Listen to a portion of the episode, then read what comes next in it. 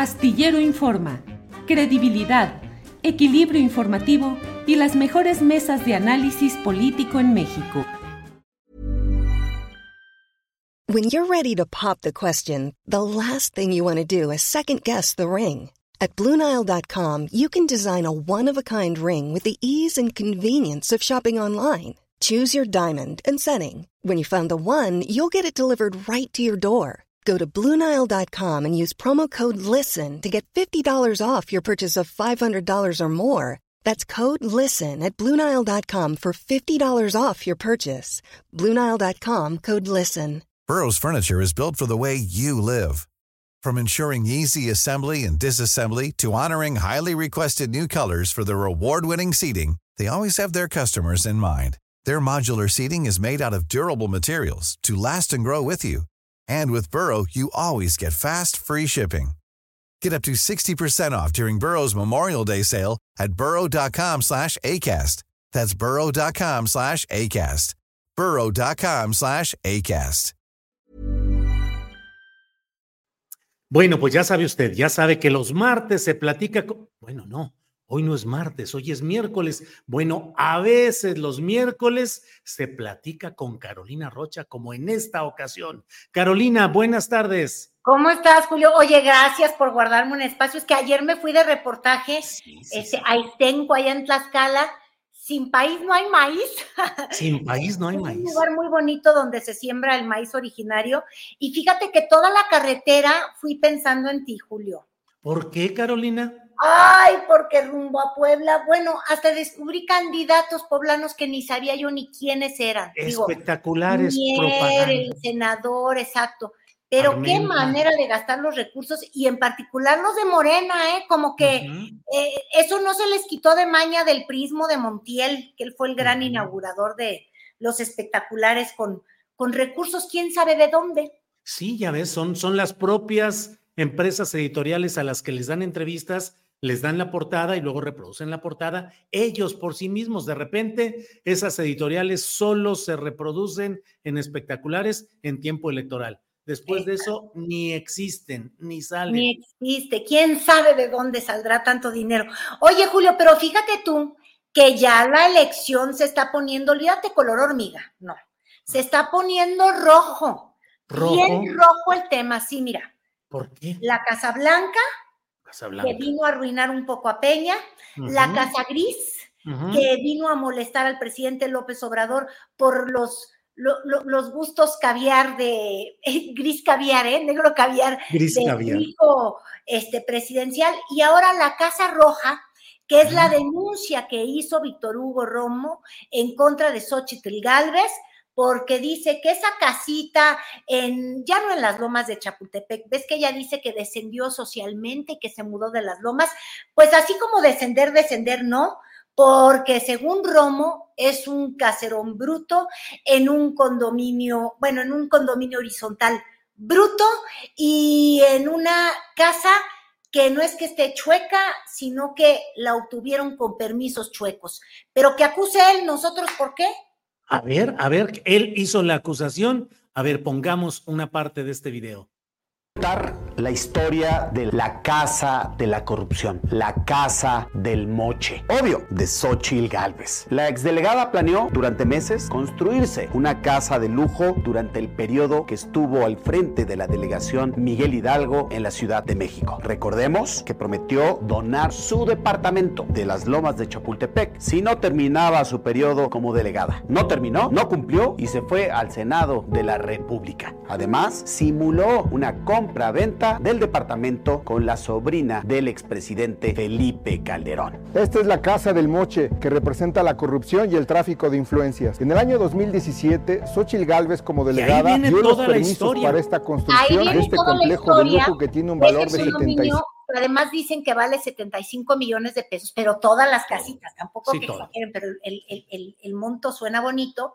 Y dicen que la casa de Xochitl cuesta en realidad 14 14.2 millones, creo, y ves que ella había dicho que le había costado 9. Entonces, lo que trata de decir Víctor Hugo es que esos contratistas, pues le dieron el mochitl con los 5 millones regalados de, de, plusvalía, me imagino que esa es la acusación, y además dice que es chueca porque los permisos todavía no acaban de ser este, cerrados. Ella pidió un permiso que de hecho entregó Romo, que tampoco se me haga del ojo, del ojo chueco, ¿verdad?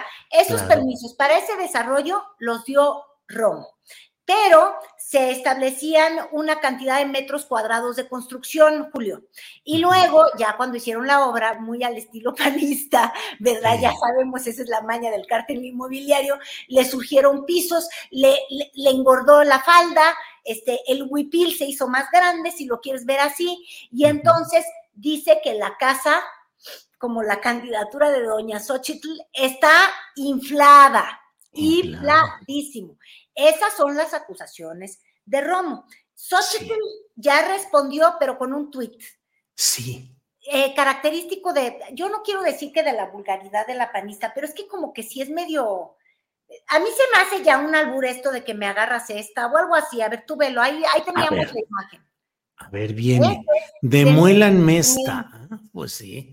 De Muelan Mesta. México merece más. Fíjate, eh, Sí, perdón, Carolina. No, discúlpame, ya nada más. Es que fíjate que los de Morena, obviamente aprovechando la acusación de Víctor Hugo Romo, ahora están exigiendo la demolición de la mendiga casa, este, que porque no cumplía con, pues, con los metros cuadrados, como te estaba explicando. Y entonces Xochitl, en vez de entrarle al toro por los cuernos, ella lo único que hace es pues retarlos, ay, sí, tú, tú, chuchu, pero tú ibas a decir algo más interesante. No, no, no, no, no, no, eh, te decía que mira, este trabajo periodístico inició Daniela Barragán en Sin embargo, que dio los datos esenciales, muchos de los eh, eh, detalles de estos expedientes. Anoche entrevisté yo a Víctor Hugo Romo y al abogado Gustavo Castillo, reiteraron, ampliaron todo este tema.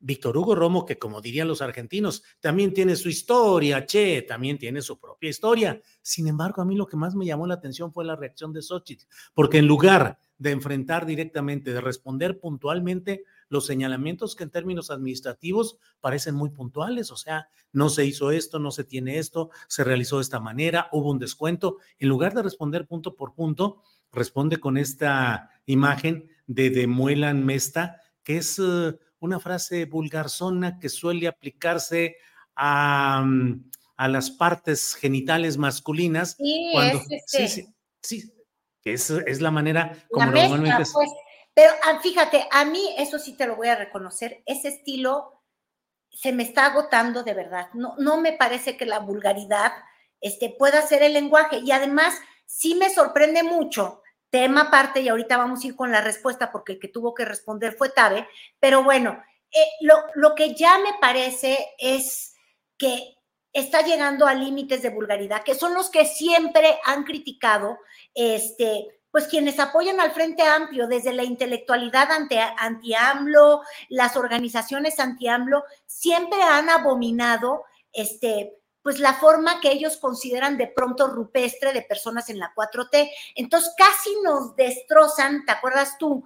A Taibo por, por decir una vulgaridad que también me choca, de que la doblada y no sé qué tanto, yo no me, no me sé bien la expresión, no sé si te acuerdas, pero bueno, Xochitl lleva toda la semana diciéndole al presidente que se la da doblada la apuesta, ¿no? de, cuando, cuando finalmente ponen a Claudia Chainbaum con el bastón de mando, ¿no? Entonces le dice, le apuesto. Y apostándole a ella la vulgaridad para volver nuevamente al territorio de las mañaneras. Y fíjate, está intentándolo con estas formas, eh, pues porque yo creo que sí necesita de que el presidente hable de ella para cobrar todo este nivel nacional. Y lo está extrañando porque lleva sin ser mentada en la mañanera ya un buen rato. Pero bueno, te decía yo, Julio.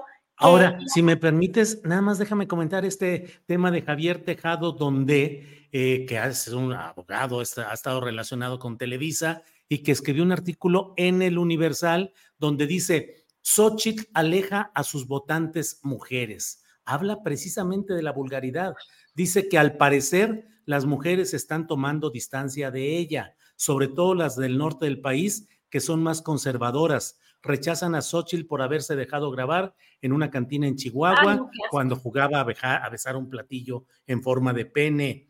El sábado pasado, Xochitl se metió a la cama con un periodista y compartió intimidades de su matrimonio en un comercial o en una promoción de una cadena hotelera.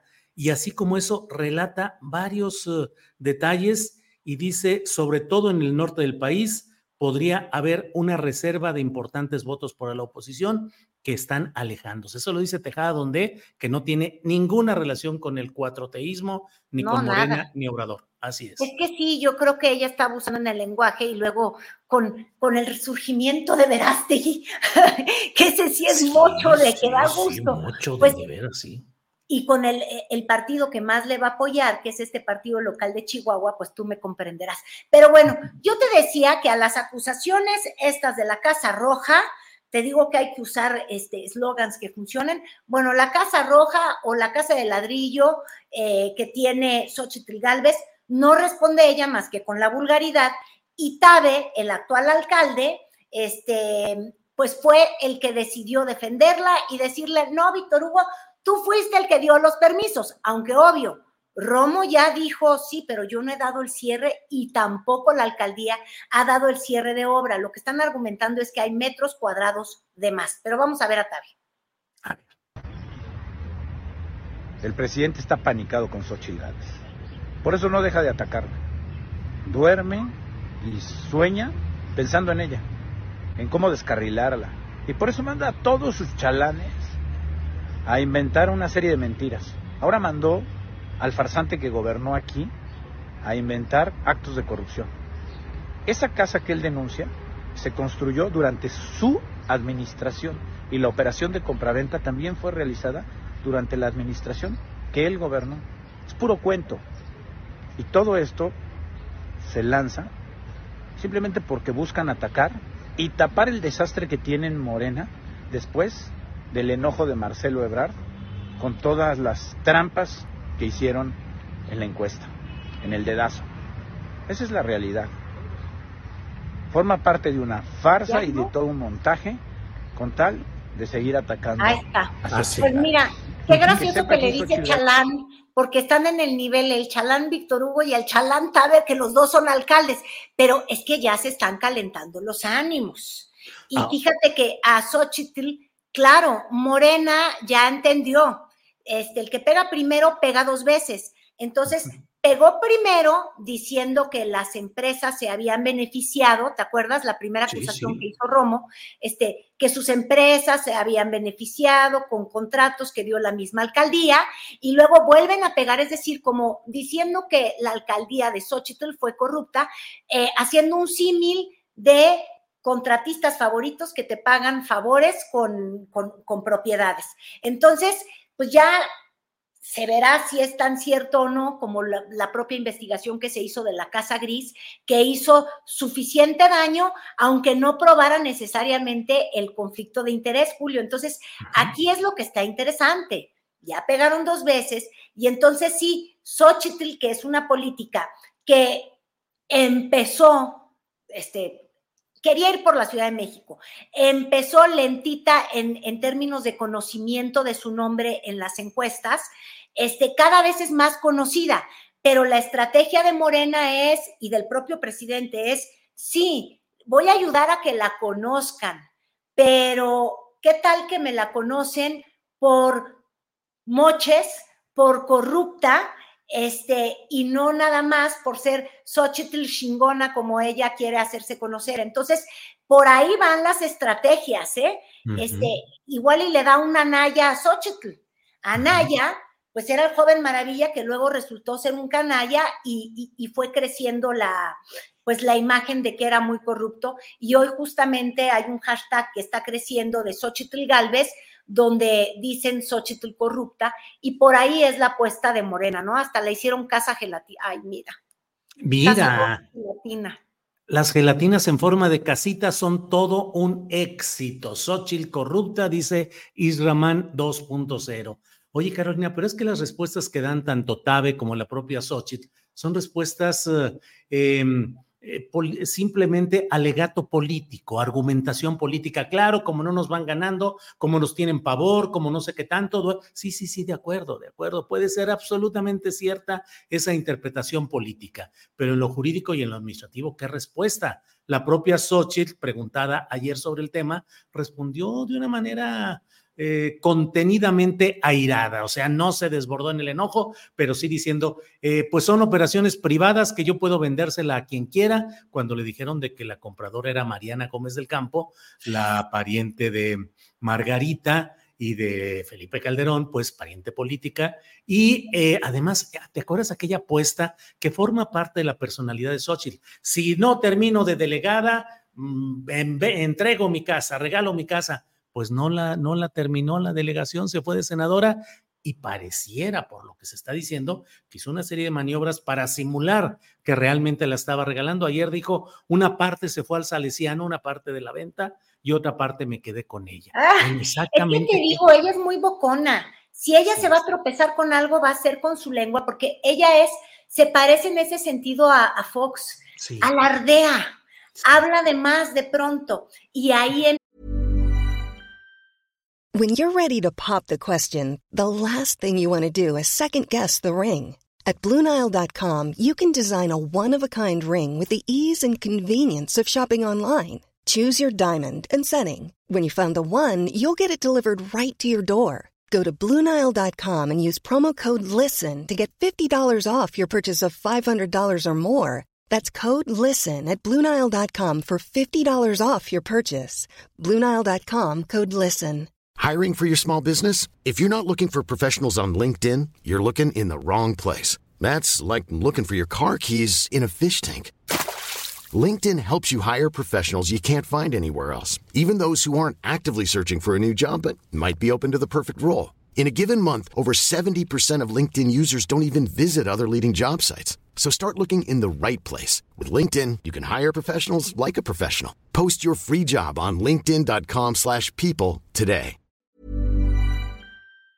Empiezan a estar sus vulnerabilidades. Pero cambiemos de tema porque tú sabes que ahora el asunto no es nada más Casa Roja, sino también es la naranja de la discordia y quién va a morder si Marcelo, como el Evo de Adán y Eva, eh, cae, muerde la naranja y todos están peleando por tenerlo. Ahora, el problema del movimiento naranja y esta discordia es que andan muy desunidos. Ayer fue informe y tú, yo no sé si, si te vibraban los, los oídos, porque hubieron gritos de gobernador, hubieron gritos de presidente, hubo de todo. Bueno, a Alfaro hasta lo volvieron a hacer candidato, no te dio no, hombre. O sea, Marcebo y Adán Alfaro.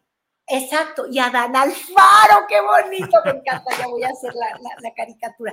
Y entonces, este, Alfaro, Adán Alfaro, eh, se presenta en el informe de Pablo Lemus, ahí en Guadalajara.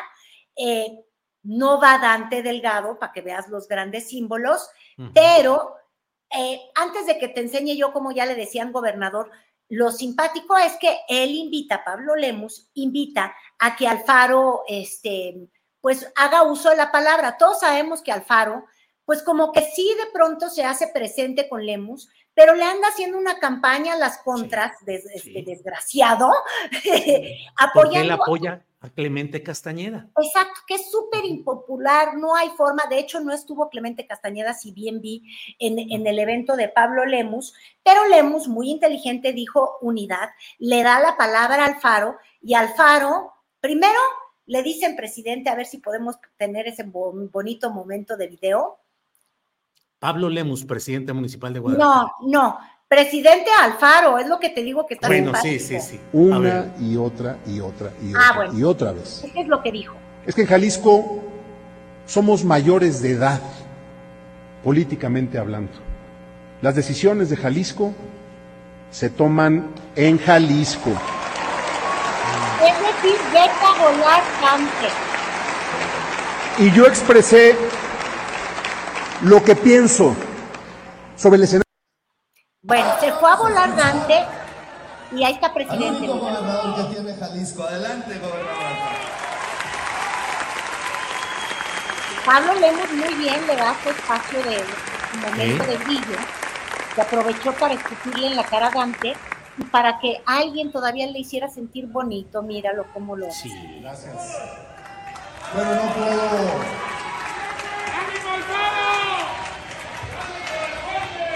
Tengo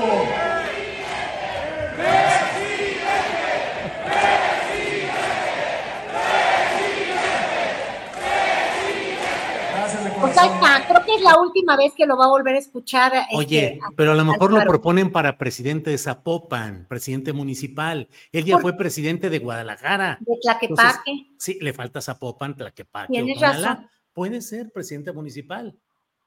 Pues sí, porque algo raro pasa allá en, en, Jalisco que yo no entiendo, que tú puedes ser, por ejemplo, Pablo Lemus fue presidente municipal primero en Zapopan, luego presidente municipal de Guadalajara y ya va seguro para gobernador, ojalá que con un partido unido. Y Lemus sí tiene cercanía con Dante Delgado, pero evidentemente Dante no fue porque no quería este momento de confrontación con Alfaro, que como viste, fue y escupitajeó para todos lados porque está furioso. Él quiere poner al suyo forzosamente en, en la silla y hasta ahorita Lemus le ha hecho gestos como de yo no voy a pelear contigo, pero va a ser gobernador. Y estuvieron otras figuras del movimiento ciudadano por ahí. Estuvo el otro al que también propusieron de presidente, que es Samuel León, Samuel, García, y también estuvo Colosito, y también estuvo eh, Salomón Chertoripsky, como tú sabes, quiere impulsar movimiento ciudadano aquí en la Ciudad de México. Y ahí dijo Lemus que iba de representante de Dante, pero es que eso no es tan cierto. ¿eh? Yo, yo hasta donde sé, eh, Chertoripsky no sabía que él iba a representar al movimiento ciudadano. Oye, Carolina, pero ya no hablas del presidente López Obrador. ¿Qué sucede? ¿Ya está de salida? ¿Ya? ya ¿qué, qué, qué pasa, Carolina? Mira, yo nada más quiero que conste en los anales de la historia que yo, antes de la supuesta decisión de don Marcelo, te dije, porque tú me decías, ¿de veras crees en una teoría de conspiración donde Andrés Manuel esté de acuerdo que se vaya por la libre Marcelo? Y yo te dije, Sí, yo creo que está pactado. No que vaya a ser feliz a Morena, pero pactado está porque el presidente le conviene y tú lo vas a ver en las mañaneras, ¿sí o no te dije? Sí, sí, si Andrés Manuel no despotrica en contra de Marcelo, es que ahí hubo una plática y una venia aparte, que no camina necesariamente con Morena, pero sí camina con la estrategia presidencial. Y fíjate que don Andrés Manuel hoy volvió a recordar que lo ama. A Marcelo. lo, Carolina. Y en el caso de Marcelo, ya lo dije también. ¿Ves? Es mi amigo, mi compañero, lo estimo. Y no puedo este, opinar más. Quisieran nuestros adversarios, porque es natural de que hubiese fractura, este, una ruptura en el movimiento. No hay eso, ni habrá, porque nuestro pueblo está a favor de la transformación. Ya con eso tú ya puedes dormir tranquilo. Híjole, este, pues. El movimiento se queda junto. La realidad es que no se va a quedar tan junto, pero Andrés Manuel es tan estratega político que sabe que una candidatura de Marcelo Ebrard solo le puede golpear a Xochitl. Claro. Esa es la mera verdad. Ahora, en un descuido, a la que hacen declinar a favor de Marcelo es a Xochitl. Yo no sé si has visto que ya hasta le preguntó René Delgado, periodista este, eh, obviamente en Televisa de tercer grado, pero en el financiero tiene sus entrevistas. Y el día de ayer publica una entrevista con Xochitl y le dice, bueno, siguiendo la propuesta de Agustín Basabe, si tuvieran que decidir entre un candidato del frente, tú te volverías a medir pues con Marcelo, ¿no? Y ahí sí como que dijo, oh", pues digo, finalmente ella se hizo candidata sin medirse con nadie porque todos declinaron y Marcelo no va a declinar, se va a cerrar. Y, en una de esas, tú mismo dices, si ya está sacando de pronto el, el, pues sí, el cobre, entre comillas, Xochitl, y esa barca empieza a aguarse, Imagínate. Pues, pues, igual y no se quiere medir con Marcelo el que el candidato que surja entre Movimiento Ciudadano, que va a definir hasta el mes de diciembre, contra la que ya apuntaló el frente, la que subió el frente y que sostiene, aunque sea con pilotes aire y lo que sea, este, pero de allá a medirse, pues claro. Oye, Carolina, pero unidad, unidad en Morena, ya viste, Adán Augusto no fue al Consejo Nacional de Morena, eh, en el que le entregaron la constancia de coordinadora a Chainbaum, pero sí lo nombraron coordinador político, pero le metieron a Ricardo Monreal como segundo cuando se esbozaba y se decía con abundancia de que Adán Augusto iba a ser presidente nacional de Morena y coordinador general de la campaña. ¿Cómo lo viste, Carolina? Pues mira, lo veo como lo que es. Pues tienen que parecer un frente unido. Ahí está el último lugar, que yo creo que fue una decepción para Monreal, y ahí está el cuarto lugar. cuarto, sí. Adán Augusto, que también es una tremenda desilusión. Es decir, a un empujoncito a los perdedores, pero también se les trató como perdedores, porque no es que les den de todo. Y fíjate tú, ya no sé si yo te mandé el video que subió ayer, después de esa reunión, eh, Monreal decide ir a dar una, una vuelta, a caminar para pensar. ¿Te lo mandé? Porque no, creo que no lo mandaste, pero ya sé cuál, que dice que caminar ayuda a pensar. Sí, caminar ayuda, caminar pensando y esto, porque finalmente pues mira, lo bajaron de la gubernatura de la Ciudad de México y, le dieron este cargo de consolación, que podría significar que él va a liderar en la Cámara de Diputados este, en San Lázaro en, 2024 a la bancada de Morena, pero también, y yo soy muy mal pensada, ¿te acuerdas que hace una semana mal pensé y te dije, hay acuerdo del presidente y hay acuerdo del?